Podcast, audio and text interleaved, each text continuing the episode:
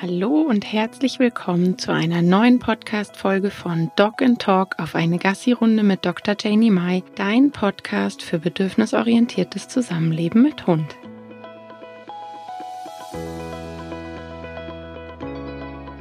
Heute habe ich mir das Thema Marker und Klicker ausgesucht.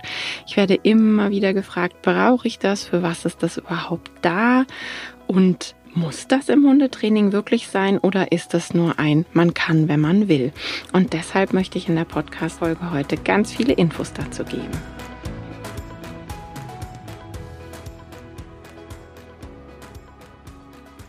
Also, es gibt einmal den Klicker, den Knackfrosch, das ist tatsächlich ein, ja, wie früher, wie es die Knackfrösche gab, mittlerweile natürlich in ganz vielen Varianten. Es gibt mittlerweile sogar Klickerringe. Die sind im Alltag sehr, sehr praktisch. Die kann man sich über den Finger ziehen wie ein Ring und dann einfach mit dem Daumen draufklicken und muss ihn nicht aus der Tasche kramen, kann ihn nicht verlieren und hat ihn einfach immer so direkt dabei. Den Klicker, den Knackfrosch gibt es in laut, in leise, in ganz dumpf, in groß und klein. Es gibt wirklich ganz viele verschiedene Varianten. Da komme ich später noch so ein bisschen drauf. Und was ist jetzt das Markerwort? Was hat es damit auf sich? Um das ein bisschen vereinfachter darzustellen, könnte man sagen, es ist das Klickwort. Man imitiert einfach den Klicker, weil ja, man kann den Klicker halt vergessen, der kann kaputt gehen. Den Mund haben wir immer dabei. Es gibt wirklich so ein bisschen was, was Vor- und Nachteile anbelangt. Ähm, da erzähle ich dann noch ein bisschen genauer was drüber. Also der Klicker, das ist der Knackfrosch und das Markerwort bzw. Klickerwort ist ein Ersatz für den Klicker, wenn man eben sagt, ich habe den vergessen oder ich möchte einfach ein bisschen anders arbeiten. Egal was ich nutze, bei beidem ist es die klassische Konditionierung, der Pavlov-Hund sozusagen. Pavlov hat ähm, einen Hund immer mit einer Glocke sozusagen geklickert, hat eine Glocke geläutet und dem Hund danach Futter hingestellt. Und nach kürzester Zeit wusste der Hund, okay, die Glocke ist gleich Futternapf. Und dann hat der Hund schon bei der Glocke das Speicheln angefangen. Speicheln ist nicht willentlich beeinflussbar, es ist ein Reflex. Und da sage ich dann immer, okay, wir haben den Pavlov ins Hirn gepflanzt und der Hund kann sich nicht mehr dagegen wehren. Und genau das mache ich eben mit dem Klicker oder dem Klickwort. Der Hund lernt, sobald man den Knackfrosch betätigt oder dieses Klickwort sagt, gibt es ganz versichert eine Belohnung. Und diese Belohnung muss ganz eng an den Klick oder das Markerwort kommen, damit wirklich eine Verknüpfung stattfindet. Wir wollen ja diese direkte Assoziation und damit eben auch eine, einen Reflex, einen Pavlov in den Kopf gepflanzt. Das heißt, der primäre Verstärker, also das, was wirklich angeboren als Belohnung empfunden wird, das ist das, was ich dem Hund danach liefere. Das kann Futter sein, das kann Spiel sein, das kann Geh spielen sein, Geh schnüffeln sein, das können ganz viele verschiedene Sachen sein. Ähm, das kann auch sein Geh buddeln, ja. Eine Belohnung, ein Verstärker. Der wird angeboren als gut empfunden. Der sekundäre Verstärker, das ist der Klicker oder der Marker. Das heißt, der, der den primären voraussagt. Das heißt, der Klick wird assoziiert damit, dass danach versichert ein primärer Verstärker kommt. Und deshalb ist im Aufbau auch ganz wichtig, dass wir das eng miteinander verknüpfen. Das heißt, man sollte ganz am Anfang noch keine riesige Zeitlücke zwischen Klick und Belohnung haben. Was ist denn jetzt der Vorteil vom Marker beziehungsweise dem Klicker? Beim Klicker ist es wirklich so, dass wenn wir sagen, es sticht aus unserem Alltag, aus dem die ganze Zeit Brabbel, Brobel, Brabbel und mit dem Hund Gerede heraus. Der Klick sticht wirklich heraus. Den hört der Hund sofort. Das heißt, wir haben am Ende eine etwas höhere Hormonmenge, weil der Klicker wirklich immer sofort vom Hund wahrgenommen wird. Der Vorteil vom Markerwort oder vom Klickwort ist allerdings, dass unser Mund schneller ist. Das heißt, dieses Überlegen, Muskeln in Gang bringen, dass der Daumen auf den Klicker drückt, das dauert einfach länger, als wir mal schnell eben zwischendurch was gesagt haben. Ich hatte schon angesprochen, dieses Vergessen, kaputtgehen, verschlampen und so weiter. Das kann natürlich beim Markerwort nicht passieren. Der Vorteil vom Klicker ist, wenn ich klicke, hat mein Mann, wenn er den Klicker mitnimmt, auch was davon, ohne dass er den aufbauen musste. Das Markerwort muss jeder für sich individuell aufbauen. Natürlich ist es so, dass die Hunde dieses Wort dann schon kennen. Nichtsdestotrotz muss ja derjenige, der eine andere Stimme hat, eine andere Stimmlage, der das anders sagt, das dann auch nochmal konditionieren und da den Pavlov reinbringen. Es gibt Hunde, gerade wenn wir im Bereich sind, sehr sensible Geräusche oder alles, was ähm, auch tatsächlich mit Geräuschangst einhergeht. Da ist der Klicker wieder nicht so ein guter Begleiter. Da haben wir immer so einen kleinen Adrenalinkick. Ähm, es gibt Situationen, wo ich sage, der Klicker ist gerade super gut, wenn wir mitarbeiten. Und dann gibt es Situationen, wo es viel, viel besser ist. Und das ist wirklich der Alltag, wenn wir mit dem Klickwort arbeiten. Das Klickwort sollte einsilbig sein und sonst im Alltag keinerlei Bedeutung haben.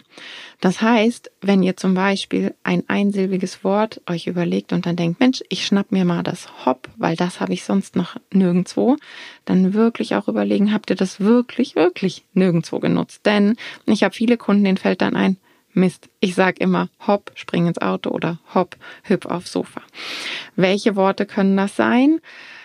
Jep, klick, tack, zack, klack, hopp, hip, yes, yo, irgendwas in dieser Richtung. Einsilbig und ihr solltet es wirklich immer gleich sagen können. Monoton, ohne viel Emotionen. Es sollte sich immer gleich anhören. Das Jep ist zum Beispiel auch was, was man so vor lauter Freude dann mal ein Jep draus machen kann. Und dann hört es sich eben nicht immer gleich an. Und dann haben wir nicht das, was wir vorhaben. Also Vorteile, Nachteile, beides ist gut und toll, dass es im Hundetraining eingesetzt wird. Ich habe es immer so gehandhabt, dass ich den Klicker genutzt habe, wenn ich neue Tricks, neue Dogdance-Sachen geübt habe. Wenn ich bei Dogdance-Aufführungen war, dann habe ich auch lieber den Klicker genommen, ähm, weil das die Hunde nochmal in so einen Motivations- und Aufmerksamkeitstunnel geholt hat. Im Alltag kann ich aber wirklich sagen, ist durch die Bank weg das Markerwort im Einsatz. Ähm, ich habe eingangs gesagt, dass es wichtig ist, dass wir immer eine Belohnung damit verknüpfen. Das heißt, wir sind in der Bringschuld. Ich muss eine Belohnung erbringen, die der Hund auch als solche empfindet. Ich habe das immer mal wieder, dass Leute dann ähm, ja in der Situation sind, der Hund sieht seinen Hundekumpel, würde gerne toben gehen und dann bietet man ihm ein Trockenfutter nach dem Markerwort an und der Hund nimmt das nicht. Dann ist das nicht die richtige Belohnung, weil der, der belohnt wird, muss es als Belohnung empfinden und nicht der, der sie rausrückt. Ja, also Du bist in der Bringschuld, wenn du geklickt oder gemarkert hast und nicht der Hund muss nehmen. Und deshalb ist auch so wichtig, dass wir da genau gucken, welche Belohnungen sind passend, welche Belohnung ist für meinen Hund überhaupt eine Belohnung. Und warum jetzt das Ganze? Das hat etwas mit der Schnittmenge zu tun. Unsere Hunde sind kleine Monks. Ähm, es kann einfach exakteres Lernen stattfinden. Ich habe da ganz gern das klassische Beispiel vom Sitz. Wenn wir dem Hund das Sitz neu beibringen, dann ist das meistens in der Frontposition. Der Hund, der steht vor uns, frontal. Wir gucken so von oben runter, nehmen den Zeigefinger nach oben, weil wir wollen ja dabei auch eine Geste haben, sagen das Sitz und der Hund setzt sich hin. Und wir denken dann, das, was der Hund sich gemerkt hat in seiner Schnittmenge, ist gleich das Wort Sitz, Popo am Boden. Und so ist es halt nicht. Beim Hund ist in der Schnittmenge, ja, der Mensch steht direkt vor mir, der guckt so runter, der Zeigefinger und das Wort. Da sind eben viel, viel mehr Dinge in der Schnittmenge, als wir am Ende dann wollen.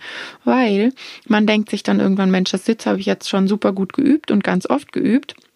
Und das Ende vom Lied ist, dass man das Sitz dann vielleicht mal sagt, wenn der Hund weiter weg ist oder neben einem steht und der Hund sagt, keine Ahnung, was du meinst, kenne ich nicht, weil eben die Frontposition und alles andere fehlt. Es findet also exakteres Lernen statt. Was für mich ganz wichtig ist, ich kann Verhalten einfangen. Und Verhalten einfangen ist eine super, super mächtige Lernsäule. Denn wenn ich Verhalten einfange, bedeutet das, mein Hund hat mir Verhalten angeboten. Angebotenes Verhalten findet ja wissentlich statt. Das heißt, der Hund hat sich überlegt, oh, ich mache jetzt mal das und das und dann wird das verstärkt. Das heißt, der Hund war so richtig mit dem Kopf und aller Aufmerksamkeit dabei, weil er sich ja selber überlegt hat, dieses Verhalten zu zeigen. Und das ist eine extrem mächtige Lernsäule und Verhalten einfangen klappt ja einfach nur, wenn wir Marker oder Klicker konditioniert haben. Da kann man nämlich auch so schöne Sachen wie schüttel dich und so weiter und so fort einbauen. Das heißt, die Lernsäule Verhalten einfangen finde ich extrem wichtig. Ich habe Kunden, die nur darüber perfektes Leine gehen etabliert haben, ja, weil sie immer, wenn die Leine locker war, den Hund dafür verstärkt haben. Und das ist eben ganz super gut möglich darüber.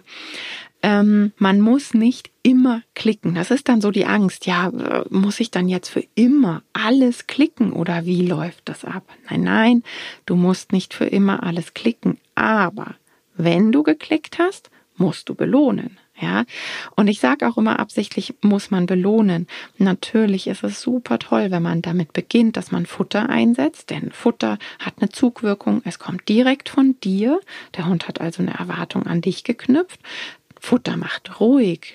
Futter kann in ganz verschiedenen Varianten verabreicht werden. Wir können den Hund hinterm Futter herflitzen lassen, wir können es ihm werfen, wir können es ihm suchen lassen. Futter ist eine ganz tolle Sache. Aber in dem Beispiel vorhin war ganz klar, der Hund will spielen und kein Futter haben. Das heißt, ähm, macht euch da wirklich immer klar oder macht dir immer klar, welche Belohnung ist da die richtige jetzt. Die hohe Motivation habe ich vorhin schon angesprochen hohe Motivation heißt, der Hund ist in diesem, oh, wann klickt's wieder, wann klickt's wieder, wann klickt's wieder. Man macht den Hund so ein bisschen süchtig, kann man ganz klar sagen. Und das führt natürlich auch dazu, dass der Hund so einen richtigen Lerntunnel hat totale Aufmerksamkeit beim Menschen finde ich einfach super toll für, wenn man zum Beispiel sagt, ich möchte ins Alltagstraining Jagdverhalten oder eben auch Aufmerksamkeit in der Nähe von anderen Hunden oder wenn es aufregend draußen ist. Also eine ganz, ganz tolle Sache. Und wirklich keine Angst haben, man muss nicht für immer jedes Verhalten klicken oder markern. Ähm, immer so ein bisschen angucken, wie ist denn gerade der Lernstand? Wenn ich meine drei, wenn bei uns ein Pferd vorbeireitet zum Beispiel, wenn ich alle drei neben mich hole und sitzen lasse, dann sind zwei total gelangweilt und die interessiert es null, dass da ein Pferd vorbeireitet und einer ist sehr aufgeregt. Der kriegt einen Klick und eine Belohnung für die Situation, weil das für den echten Job war, dass der da ruhig sitzen geblieben ist. Für die anderen wäre ein Lauf weiter eine Belohnung oder eine Freude von mir, ja, dass ich mich einfach mit ihnen freue und kurz ein bisschen rumwusel. Auch sowas ist ja eine super tolle Belohnung. Aber der, für den das anstrengend war, natürlich mein Border Kenny, ähm, der kriegt dann auch eine Belohnung. Das heißt, ich gucke im Alltag dann irgendwann so nach dem Lernstatus, nach dem Schwierigkeitsgrad, ob ich da jetzt marker oder nicht. Das heißt, man muss wirklich nicht alles markern und klicken dieses, wann klickt's wieder, wann klickt's wieder, finde ich als riesigen Vorteil, dass man eben sagt, die Umwelt rückt in den Hintergrund, dass der Hund dann sich mehr auch mal konzentrieren kann auf den Menschen oder auf andere Sachen. Und gerade wenn man sagt, oh, mein Hund ist immer sehr gestresst, jetzt bleibe ich beim Beispiel Pferd, wenn Pferde in der Nähe sind oder mein Hund ist super gestresst, wenn andere Hunde in der Nähe sind, da kann man eben diesen Aufmerksamkeitstunnel und, und diese Vorfreude einfach perfekt nutzen. Was noch ganz super toll ist, wenn man Marker und Klicker so ein bisschen anschaut, wir kommen vom Bestechen ganz klar ins Belohnen. Bestechen ist die Nummer, die man ganz gerne nutzt, wenn man Verhalten neu aufbaut. Jetzt zum Beispiel, ich möchte meinen, meinen Welpen das Sitz beibringen. Wie macht man das? Da geht man meistens hin, dass man einen direkten Futterbrocken vor die Nase hält, über die Nase führt, bis der Hund sich hinsetzt. Und dann haben wir ihn bestochen. Das heißt, der Hund hat die Belohnung direkt gesehen und auch nicht so wirklich den Fokus auf dem, was er gerade macht. Ähm, und das Belohnen, dass der Hund wirklich mit Kopf ausführt und dann das Markerwort oder den Klicker hört in der Sekunde, wo es passiert. Da gehe ich gleich noch näher drauf ein und am Ende kriegt dann, dann die Belohnung aus der Tasche. Das heißt, er hat die Belohnung noch nicht gesehen. Das macht diese Vorfreude und das macht diesen Hormoneffekt und vor allem auch konzentriertes Lernen und mitarbeiten. Und das finde ich so wichtig, dass wir wirklich auch da den Unterschied kennen zwischen belohnen und bestechen, damit man das Bestechen nicht abnutzt. Ich finde Bestechen nämlich sehr, sehr wichtig. Es gibt absolute Situationen von Chaos, Katastrophe im Alltag, die eben nicht vorhersehbar sind. Und da finde ich das völlig in Ordnung, wenn man sagt, guck mal hier ein Gutti oder guck mal hier dein Spielzeug und den Hund bestechend aus der Situation lockt. Wenn man aber immer besticht, dann ist der Hund irgendwann daran gewöhnt, dass er immer ein Wiener Würstel in, in der, im Gesicht baumeln hat sozusagen. Dann ist das nichts Besonderes mehr. Und dann sage ich immer ganz böse, gerade wenn wir jagdambitionierte Hunde haben, wenn man da immer im Bestechen ist, ja, was will ich denn dann noch oben drauf setzen in hohen Erregungslagen? Totes Reh über der Schulter oder wie? Also, Bestechen wirklich für die wichtigen Situationen aufheben, weil dann haben wir es auch in der Situation. Der Hund arbeitet konzentriert damit, kriegt mit, was er macht und wird dann am Ende belohnt. Das ist eben die Nummer mit dem Belohnen. Ähm, wenn die Hunde dran gewöhnt sind, dass sie bestochen werden, passiert auch oft sowas wie ich ähm, sagt dann nach einer Weile, ja, ich habe das jetzt oft genug gemacht, der kann das, Haken dran, jetzt belohne ich den nicht mehr. Und dann verknüpft der Hund okay, wenn ich eine Belohnung sehe, also den Futterbrocken oder was auch immer in der Hand, dann kriege ich was. Und wenn ich nichts sehe, dann kriege ich nichts. Und daraus wird dann ganz schnell, dass die Hunde natürlich keine Motivation haben, wenn man nichts sieht. Völlig logisch, schlauer Hund, würde ich sagen. Ähm, und deshalb ist so wichtig, dass man ganz schnell ins Belohnen kommt, dass die Hunde eine Versicherung haben. Auch wenn da kein Futterbrocken und keine Belohnung sichtbar ist. Du kriegst etwas. Es wird honoriert je nach Schwierigkeitsgrad. Ja, also da wirklich gucken, dass man gar nicht da reinkommt in diesen Fehler, dass der Hund irgendwann sagt, ja, du, ich sehe keine Belohnung, also warum mitmachen? Wenn der Hund dann eben verknüpft hat, ich werde ganz sicher belohnt, auf welche Art und Weise auch immer, wenn es ein Lobwort ist oder pure Freude, auch das ist für unsere Hunde belohnend, ja. Ähm, wenn der Hund diese Versicherung hat, dann kann man nämlich auch anfangen, dass man diese Zeit zwischen Klick oder Marker und Belohnung als Motivationszeitspanne nutzt. Ja, also ich habe da immer mein Mantra in Situationen, wenn meine Jungs weiter weg sind, dass ich mein Jep super, das heißt, ich fülle diese Pause, bis ich meine Belohnung habe, mit meinem Lobwort aus. Und in dieser ganzen Zeit sind die Hunde total aufmerksam bei mir.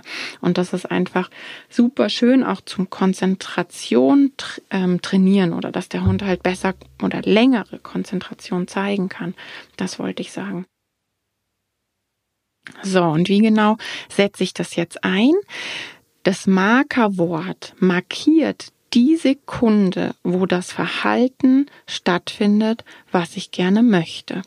Wenn ich jetzt sage, ich habe das Sitz zum Hund gesagt, dann würde ich in der Sekunde, wo der Popo auf den Boden kommt, also wo das Sitz ausgeführt wird, das Markerwort sagen oder eben klicken.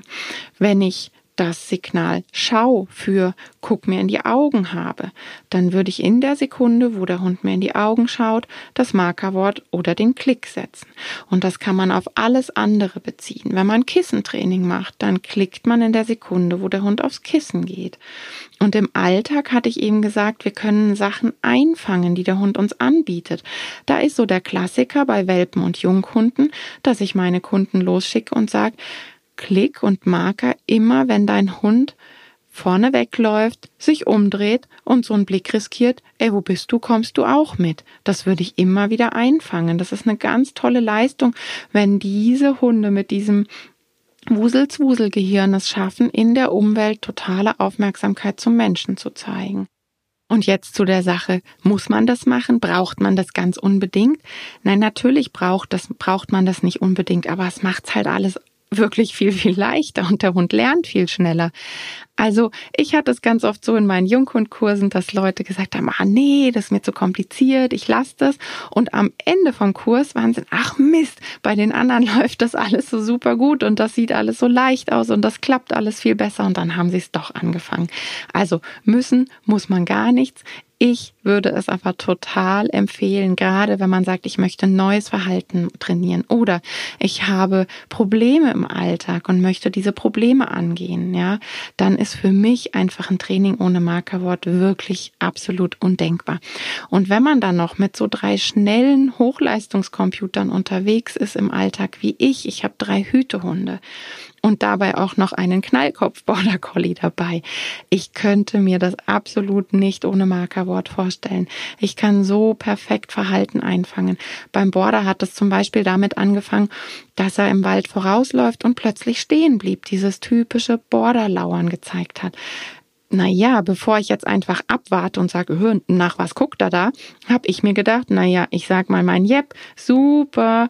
Und das war immer die Situation, wenn da Rehe, Hasen oder sonst irgendwas waren. Es war irgendetwas da, was er gesehen hat.